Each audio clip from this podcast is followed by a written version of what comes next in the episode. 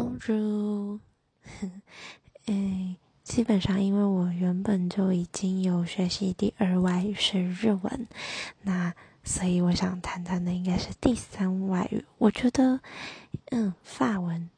还蛮有兴趣的，而且本身在大学时候也有做过法语的选修，虽然都是最基础的，也都没有再深入的去。学习，但是如果我觉得有时间有机会的话，我还是想要在法文上面再做进修喽。